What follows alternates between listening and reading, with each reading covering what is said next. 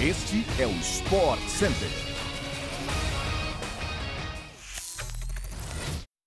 Saudações, fãs de esportes! Estamos começando mais uma semana de podcasts do Sport Center, sempre com muita informação do esporte aqui no Brasil e em todo o mundo. Aqui quem fala é o Bruno Vicari. Não se esqueça de seguir o nosso podcast para você não perder nenhum episódio. Os nossos programas vão ao ar de segunda a sexta-feira, sempre às 6 horas da manhã, mas tem também aquela edição extra às sextas à tarde. O Sport Center também chega diariamente ao vivo pela ESPN no Star Plus e hoje vão ser quatro edições. Tem às 11 da manhã, às 4 da tarde, às 8 da noite e também à meia-noite. Então faz o seguinte, ó, pega esse seu volume aí do seu fone de ouvido e põe lá no alto, porque o Sport Center tá no ar. O nosso programa começa com uma notícia ou com notícias do Brasileirão. O Palmeiras abriu mais vantagem na liderança do campeonato. No sábado, o time venceu o Juventude por 2 a 1 no Allianz Parque. Neste domingo, viu o vice-líder Flamengo, então vice-líder Flamengo, ficar no empate com o Goiás. E com isso, a distância para o vice-líder subiu para 8 pontos, que agora é o Internacional. A equipe colorada também jogou no sábado, venceu o Cuiabá por 1 a 0, gol marcado pelo alemão. O quarto colocado, o Fluminense, venceu o Fortaleza por 2 a 1 com dois gols de Cano, que é o artilheiro do campeonato. Já no domingo, o Corinthians deixou o G4 pela primeira vez no campeonato. O time de Vitor Pereira ficou no empate em 1 a 1 com o São Paulo no Morumbi e caiu para a quinta posição. Já o tricolor somou mais um ponto e chegou até a 13ª colocação, se distanciando um pouquinho da zona do rebaixamento. Já no Brasileirão Feminino, o Corinthians é o primeiro finalista da temporada. No Allianz Parque, a equipe alvinegra fez 4 a 0 no maior rival, Palmeiras, e foi a decisão.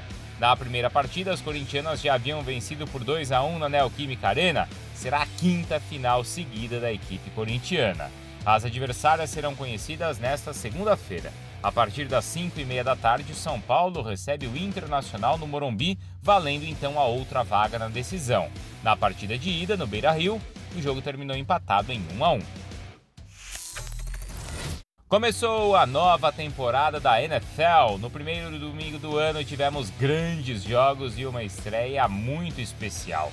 Através do Star Plus, a ESPN oferece pela primeira vez ao fã da bola oval o NFL Red Zone o canal consiste em mostrar todos os jogos do domingo ao mesmo tempo, focando nos momentos decisivos de cada partida. Na primeira semana tivemos um show de Patrick Mahomes e o Kansas City Chiefs. O quarterback, que é um dos destaques da temporada, passou para 15, 5 touchdowns e a equipe atropelou o Arizona Cardinals por 44 a 21. O primeiro clássico do ano foi do Minnesota Vikings, que venceu o Green Bay Packers por 23 a 7.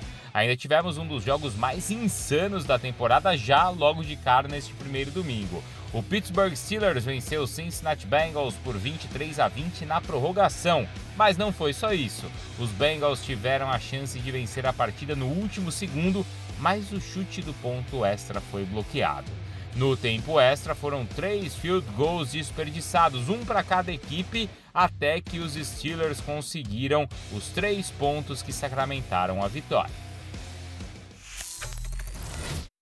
Com a morte da rainha Elizabeth, a Premier League cancelou a rodada deste final de semana. No restante da Europa, porém, não faltou emoção em diversos países. Na Espanha, o Robert Lewandowski voltou a brilhar e marcou dois gols e o Barcelona fez 4 a 0 no Cádiz no sábado. Já no domingo, o show foi brasileiro pelo Real Madrid. Vinícius Júnior e Rodrigo tiveram atuações espetaculares e os merengues golearam por 4 a 1.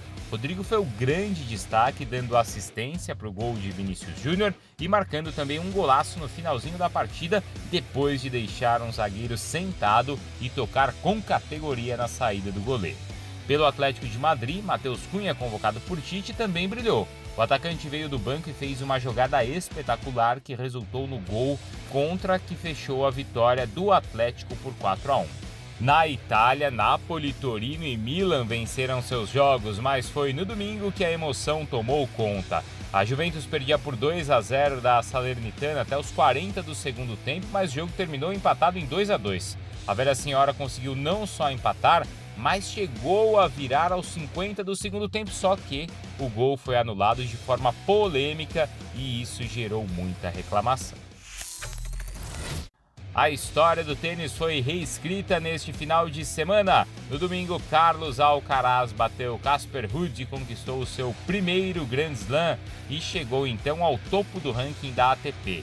Com 19 anos, o espanhol é o mais jovem primeiro colocado da história.